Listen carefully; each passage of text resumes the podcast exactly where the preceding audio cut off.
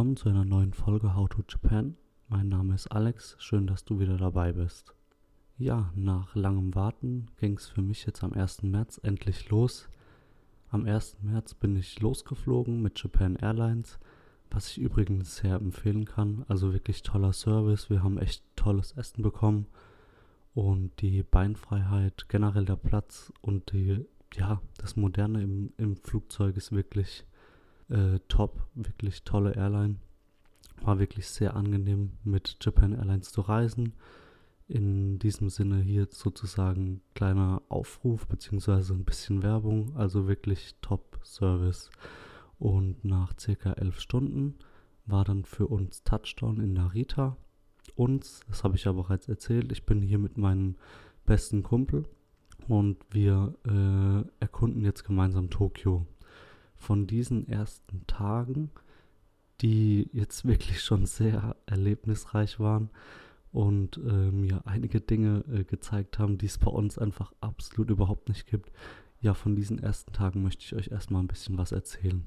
Ich denke mal, wie jeder mitbekommen hat, ist ja momentan der Coronavirus im Überlauf der Welt ein großes Thema. Ist er definitiv auch hier in Japan. Der hat mich jetzt auch wirklich die letzten Tage sehr beunruhigt. Also die letzten Tage vor der Abreise hat mich das alles ein bisschen verunsichert.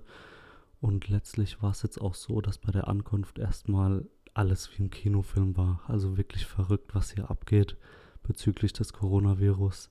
Wir sind aus dem Flugzeug ausgestiegen und sind Richtung Security Check gelaufen. Bevor man überhaupt zu dem Security Check kommt, kamen schon erstmal vor Anflug natürlich, äh, vor Abflug natürlich und auch während des Flugs ganz viele Durchsagen zu diesem Thema Coronavirus und dass viele äh, Personen oder eigentlich alle Personen, die jetzt in der letzten Zeit in China waren, dass die keine Einreise haben in Japan, aber hauptsächlich Personen, die in China in der Region Wuhan äh, waren, die haben keine Einreise nach Japan, selbst wenn sie jetzt hier diesen Flug haben, wie auch immer.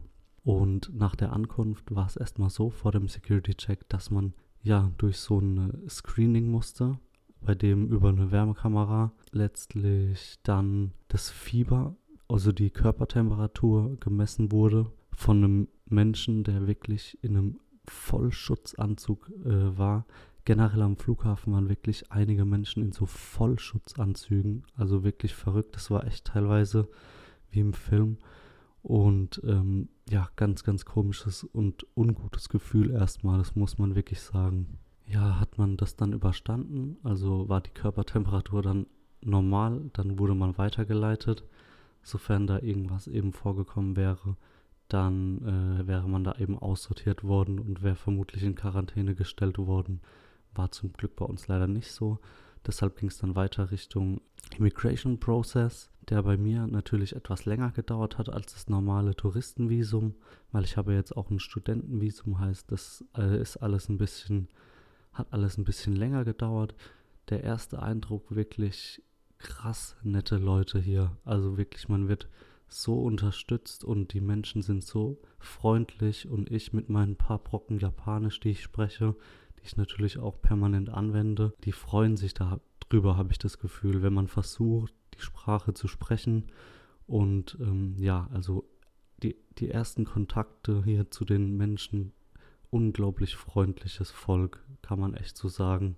Als ich dann endlich durch diesen Immigration Process ähm, durch war, sind wir dann rausgelaufen in diese Flughafenhalle. Das kennt ja vermutlich jeder. Ja, da das so lange gedauert hat, waren wir auf jeden Fall auch die Letzten. Und genau in diesem Moment ist so ein japanisches Kamerateam direkt auf uns zugelaufen gekommen und die haben uns gesehen.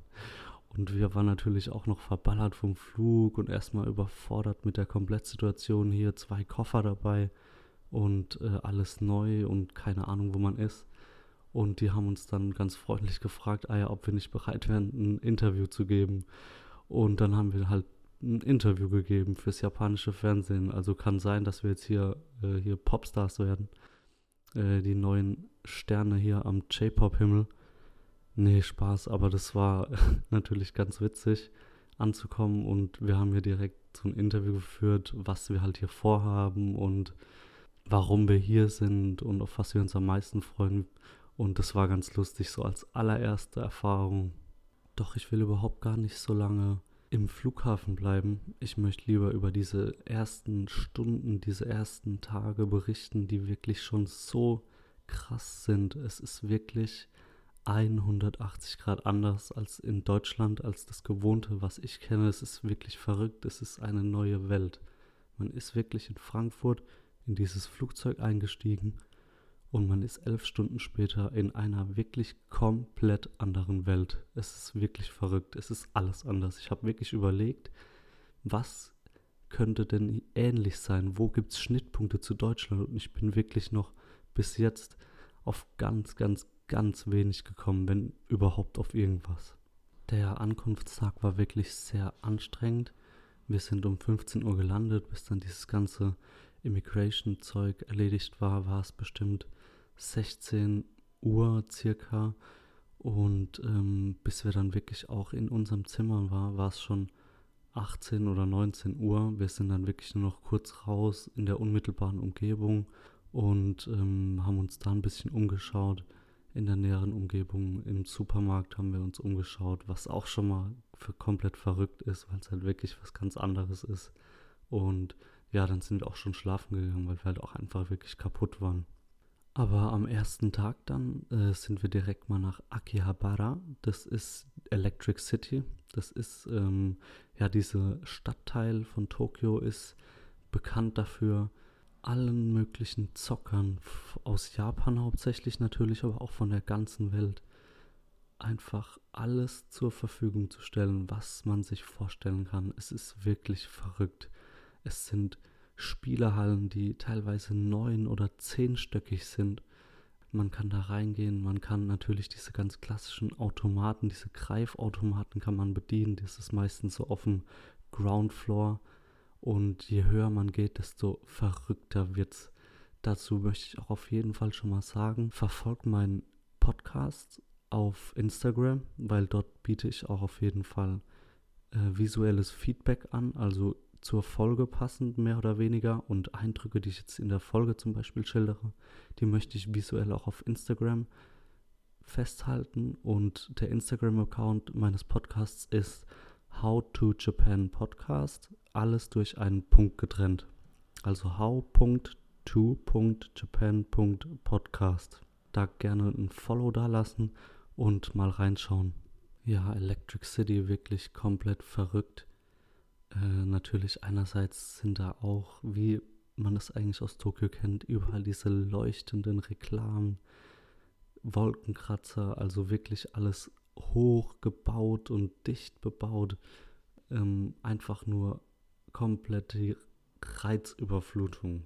Ja, es ist wirklich eine komplette Reizüberflutung, wenn man das das erste Mal sieht. Man weiß gar nicht, wo man hinschauen soll, weil es so viele bunte Lichter sind und Farben und alles macht Geräusche und das ist wirklich verrückt die Stadt an sich, also die Straße, der Verkehr ist nicht mal laut. Also das ist nicht mal das Laute. Das Laute ist wirklich einfach diese Reklamen, die überall sind. Und ja, man ist einfach wirklich überfordert am Anfang. Es ist einfach too much.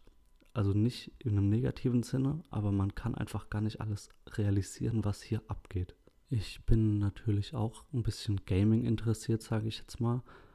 Aber selbst für Leute, die das nicht interessieren, es ist wirklich faszinierend, was in diesen Hallen abgeht. Also wir haben natürlich auch einiges selbst ausprobiert, haben zum Beispiel so ein Shooter-Game gespielt, wo man wirklich so eine Waffe in der Hand hatte und dann auf Zombies geschossen hat. Und das konnte man so in einem Co-Player zocken. Also mein Kumpel und ich saßen nebeneinander in so einer kleinen, ja, in so einem kleinen Raum, sage ich jetzt mal, in so einer Maschine mehr oder weniger. Und da haben wir halt dieses Game gezockt.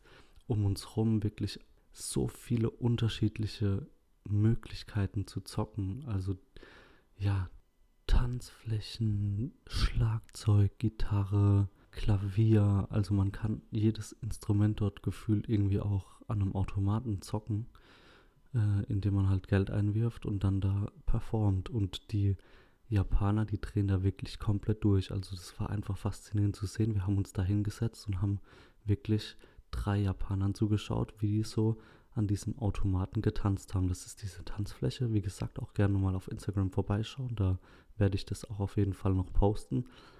Und die tanzen da wirklich verrückt schnell. Also es ist wirklich krass, was für eine Hand-Augen-Koordination man da auch äh, braucht. Für andere Automaten jetzt Hand-Augen ist jetzt hier natürlich falsch beim Tanzen, aber äh, auch so Reaktionsgames, das ist wirklich, man kann sich das nicht vorstellen. Ich versuche wirklich hier zu rüberzubringen, was dort abgeht, aber es ist wirklich einfach nur verrückt. Abgesehen von diesen Automaten natürlich auch High-End-Technologie mit äh, VR-Brille, wo man Escape Rooms zocken kann oder irgendwelche Horror-Games oder irgendwelche Shooter-Games oder Samurai-Games. Es ist wirklich krass, was es hier gibt und was für eine geile Technik das auch ist. Es ist wirklich beeindruckend. Also das habe ich bei uns so noch nie gesehen. Und die Japaner nutzen das. Also wir sind direkt mal in so ein Sega Game Center reingelaufen und haben uns das angeschaut. Und von diesen Sega Game Centers haben wir, glaube ich, keine Ahnung, bestimmt sieben oder acht gesehen. Und dann gibt es natürlich noch andere. Und diese sieben oder acht waren jeweils wirklich mehrstöckig. Und wenn ich mehrstöckig sage, dann meine ich nicht zwei oder drei, sondern da geht es um sieben oder acht Stockwerke. Also das ist wirklich riesengroß. Und egal wo man hinschaut, ist so eine Spielhalle, äh, die wirklich auch immer voll ist. Da ist jede Spielhalle voll. Und das Geile ist, dass da wirklich die komplette japanische Gesellschaft drin sitzt. Also da sitzt das junge Mädchen drin mit ihren Freundinnen, natürlich auch die, die männlichen Jugendlichen. Da sitzen Männer im Anzug drin, die vermutlich nach dem Arbeiten dorthin gehen und, und was weiß ich, ein, ein Autorennspiel fahren und ganz wild die Gangschaltung hier hoch und runter jagen. Da sitzt der Familienvater mit seinen Kindern drin. Das ist wirklich, das sieht man alles. Das sieht man wirklich alles einmal komplett japanische Gesellschaft sitzt in diesen Game Centern. Das ist von jung bis alt. Neben diesen Game Centern gibt es natürlich auch noch so ganz klassische Casinos, sage ich jetzt mal. Also Casinos wie jetzt bei uns, so Spielotheken wie Merkur oder was weiß ich, was es da alles gibt. Ich bin da nicht so drin. Und die sind wirklich in der ganzen Stadt. Also jetzt nicht nur in diesem Viertel, die sind wirklich in der ganzen Stadt. Die sind auch meistens fünf, sechs, siebenstöckig, wenn nicht sogar noch mehr. Und das ist wirklich riesengroß und die Hallen sind immer voll. Also da wirft man auch Münzen rein oder ja, so, so Kugeln. Also man tauscht quasi sein Geld gegen solche Kugeln, so Kugelautomaten. Äh, gerne auch mal bei Instagram schauen, da habe ich auch ein Bild und Videos von diesen Spielhallen gemacht. Und es ist wirklich verrückt, was für ein Lautstärkepegel das dort ist. Man kann sich das nicht vorstellen. Ich habe ein Video gemacht, wie das ist, wenn man wirklich mal von draußen, wo es ruhig ist, also es ist wirklich ruhig auf den Straßen im Vergleich zu diesen Hallen. Also man macht die Tür auf und es kommt einem ein Geräuschpegel entgegen, den man absolut nicht zuordnen kann. Das ist wie dieses Schreien wer Harry Potter gesehen hat, dieses Ei, das man unter Wasser heben muss im Feuerkelch, damit das singt und sobald man das Wasser aus dem Ei raushebt, dann schreit es so laut. Und genauso ist es, wenn diese Türen von diesen Spielesendern aufgehen. Dir kommt wirklich eine Geräuschkulisse entgegen. Das ist unfassbar. Und die Menschen sitzen da drin und wir sind durchgelaufen. Wir mussten uns wirklich anschreien, damit wir uns verständigen können. Es ist so krass, wie laut es dort ist. Und die sitzen dort teilweise, oder oft sogar ohne Oropax oder ohne Kopfhörer. Viele natürlich auch mit ähm, Kopfhörern, mit der eigenen Musik oder was auch immer. Äh, aber die meisten sitzen da wirklich auch ohne Kopfhörer und ohne Oropax. Und das ist wirklich krass. Also man bekommt da einen Hörsturz. Oder die Leute, die da drin arbeiten, die das jeden Tag acht bis was weiß ich wie lang, zwölf Stunden hören also man muss da eigentlich hörgeschädigt werden. Das ist wirklich verrückt.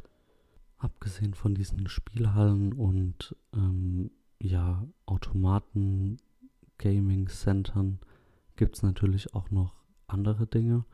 Es gibt natürlich auch sämtliche Anime-Figuren zu sämtlichen Serien, die man sich wirklich vorstellen kann. Man kann dort alles kaufen in allen möglichen Varianten. Toy Stores, die riesengroß sind, wo man gar nicht weiß, wo man hinschauen kann, weil so viel Kleinkram da ist und alles einfach komplett vollgestopft ist mit, mit Figuren und, und alles, was man sich vorstellen kann, findet man da. Und man findet natürlich auch Comicbook-Stores mit Manga und Anime und alles, was man sich natürlich vorstellen kann. Und es gibt auch oft äh, FSK 18 Abteilungen mit Hentai.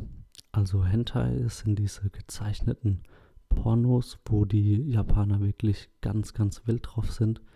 Da habe ich auch mal Bilder gemacht, die teilweise wirklich krass sind. Also es ist dort wirklich so anders. Es ist so verrückt. Da sind teilweise wirklich, generell ist es ja so, dass die so auf dieses kindliche, diese kindlichen Frauen stehen. Die haben immer riesen Augen und haben irgendwie Schuluniformen an. Und es ist alles immer sehr kindlich. Aber teilweise geht dieses Kindliche wirklich für unsere Begriffe schon ins Pädophile. Also da war ein Cover mit zwei Mädchen, die wirklich nicht mal den Ansatz irgendwie von, von Brüsten hatten, die wirklich, das waren wirklich Kinder, also es waren wirklich Kinder. Und im Hintergrund hat die halt, also die waren nackt, hat die eben ein alter, behaarter Mann umarmt. Der hatte die beiden Kinder so, hatte seine Hände auf die Schultern der Kinder gelegt. Und wenn das bei uns irgendwie stehen würde, also das, das, wird, das wird niemals gehen. Und ähm, wirklich Riesenstores einfach nur mit gezeichneten Pornos und die komplette Gesellschaftsschicht geht dort shoppen.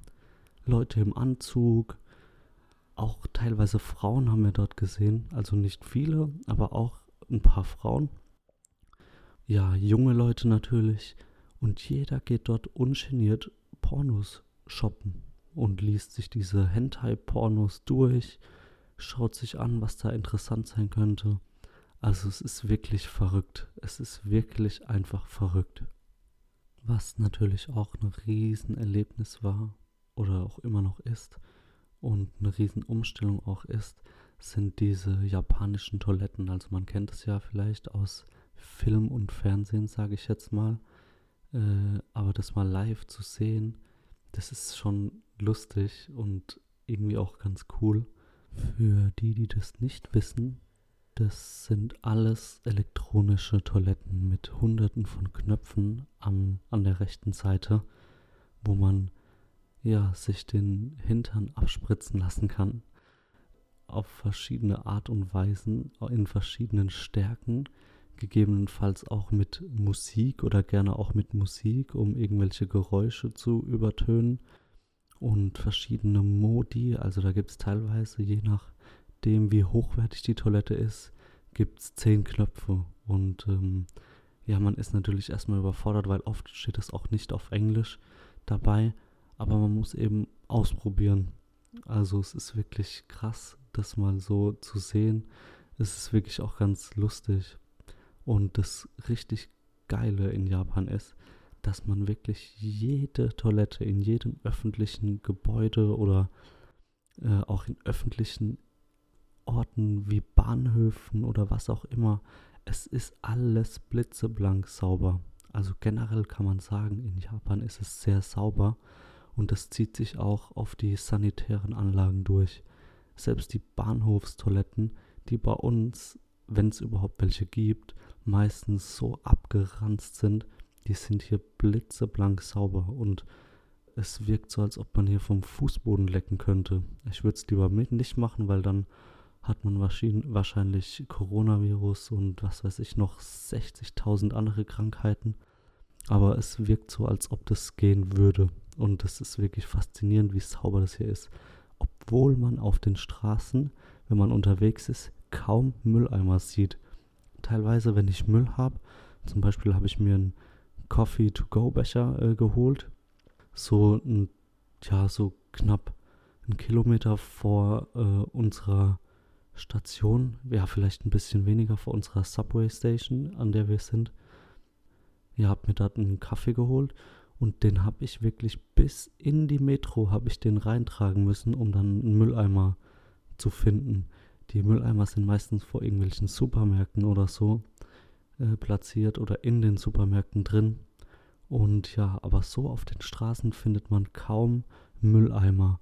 Und trotzdem ist die Stadt wirklich absolut blitzeblank sauber was sich mit Sicherheit irgendwie auf dieses pflichtbewusste Gefühl der Japaner zurückführen lässt. Also könnte ich mir vorstellen, das ist jetzt nur eine Vermutung von mir, aber da könnte ich mir vorstellen, dass das daran vielleicht liegt und natürlich generell auf diesen ja ganz, ganz höflichen und freundlichen und respektvollen Umgang mit allen Mitmenschen, die irgendwie einem begegnen auf der Straße oder wo auch immer diesen respektvollen Umgang, den merkt man wirklich überall. Also in Japan ist es ja üblich, dass man sich verbeugt und das ist wirklich krass. Also egal, wo man hingeht, es ist wirklich übertrieben freundlich und und ich finde, es wirkt überhaupt nicht gestellt. Also ich kenne es aus den USA. Ich liebe die USA. Ich war äh, zweimal dort, in New York hauptsächlich.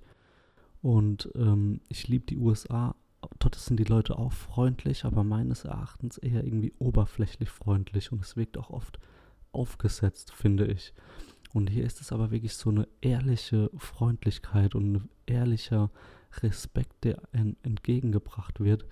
Es ist wirklich richtig faszinierend und sehr angenehm zu erleben, wie hier mit einem umgegangen wird. Es ist wirklich richtig geil. Das fängt schon im Supermarkt an, wenn man einen Geldschein gibt oder die Kreditkarte gibt und man wird immer wirklich angeschaut und es werden beide Hände vom Kassierer zum Beispiel oder der Kassiererin entgegengestreckt und die Karte oder der Schein wird mit beiden Händen in Empfang genommen und es wird, also man wird angeschaut und es wird sich dabei verbeugt und es ist wirklich so, das wirkt schon so ein bisschen, ja, zeremoniell, Zeremonie, ja, ist das richtig? Zeremoniell? Ja, ich denke mal. Und äh, ja, es hat schon so ein bisschen was davon, äh, wie du diesen Geldschein übergibst. Und äh, das ist, ja, es ist wirklich richtig angenehm zu erleben. Und mh, hm, ich denke, im Gegenzug ist es auch einfach nur fair, wenn man diesen Respekt auch entgegenbringt, indem man sich auch einerseits verbeugt und einerseits auch, äh, andererseits auch natürlich einfach diesen Handlungen und, und Erwartungen auch als Tourist erfüllt, weil letztlich vertritt man ja auch sein eigenes Land. Und ich finde, es ist wichtig, dass man dort sich auch dann so verhält, wie es dort eben die Verhaltens- und Benehmregeln ja verlangen. Und das tun wir auch. Und ich finde, das muss man auch tun. Also das gehört einfach dazu. Und ich denke, die Japaner, zumindest wirkt es so, freuen sich auch darüber, wenn man sich einfach daran anpasst und wenn man sich einfach auch so verhält.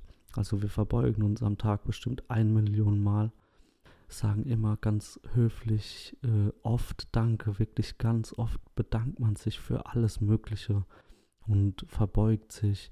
Aber das ist nicht unangenehm, es ist angenehm und es muss auch so sein, finde ich. Mit diesen Worten möchte ich auch langsam ans Ende kommen, dieser Premiere-Folge aus Japan. Ich versuche das jetzt natürlich regelmäßig zu machen. Also ich habe noch ganz, ganz viele Beiträge und, und Ideen und äh, Erlebnisse, die ich jetzt schon aufgesaugt habe, die wirklich einfach nur faszinierend sind. Die werde ich auch weiterhin auf jeden Fall teilen. Es ist natürlich sehr schwer, immer Zeit dafür zu finden, jetzt vor allem in diesen ersten Wochen, in denen man wirklich am Morgen um 8 aus dem Haus geht, meistens und abends um 10 oder teilweise sogar noch später nach Hause kommt. Also es ist wirklich auch sehr anstrengend, so ein Städtetrip, logischerweise, weil man will ja auch so viel wie es geht mitnehmen. Sich dann noch abends hinzusetzen und das zu machen ist natürlich schwer, es macht mega Spaß, aber von der Zeit her haut es eben nicht immer hin. Deshalb, ich habe vor, eigentlich wöchentlich eine Folge zu veröffentlichen. Kann aber auch mal sein, dass es zwei Wochen werden. Bis dahin bedanke ich mich ganz herzlich, dass du jetzt wieder dabei warst und ich würde mich mega drüber freuen, wenn du das nächste Mal auch wieder dabei bist. Und in diesem Sinne, arigato gozaimasu und einen schönen Tag weiterhin.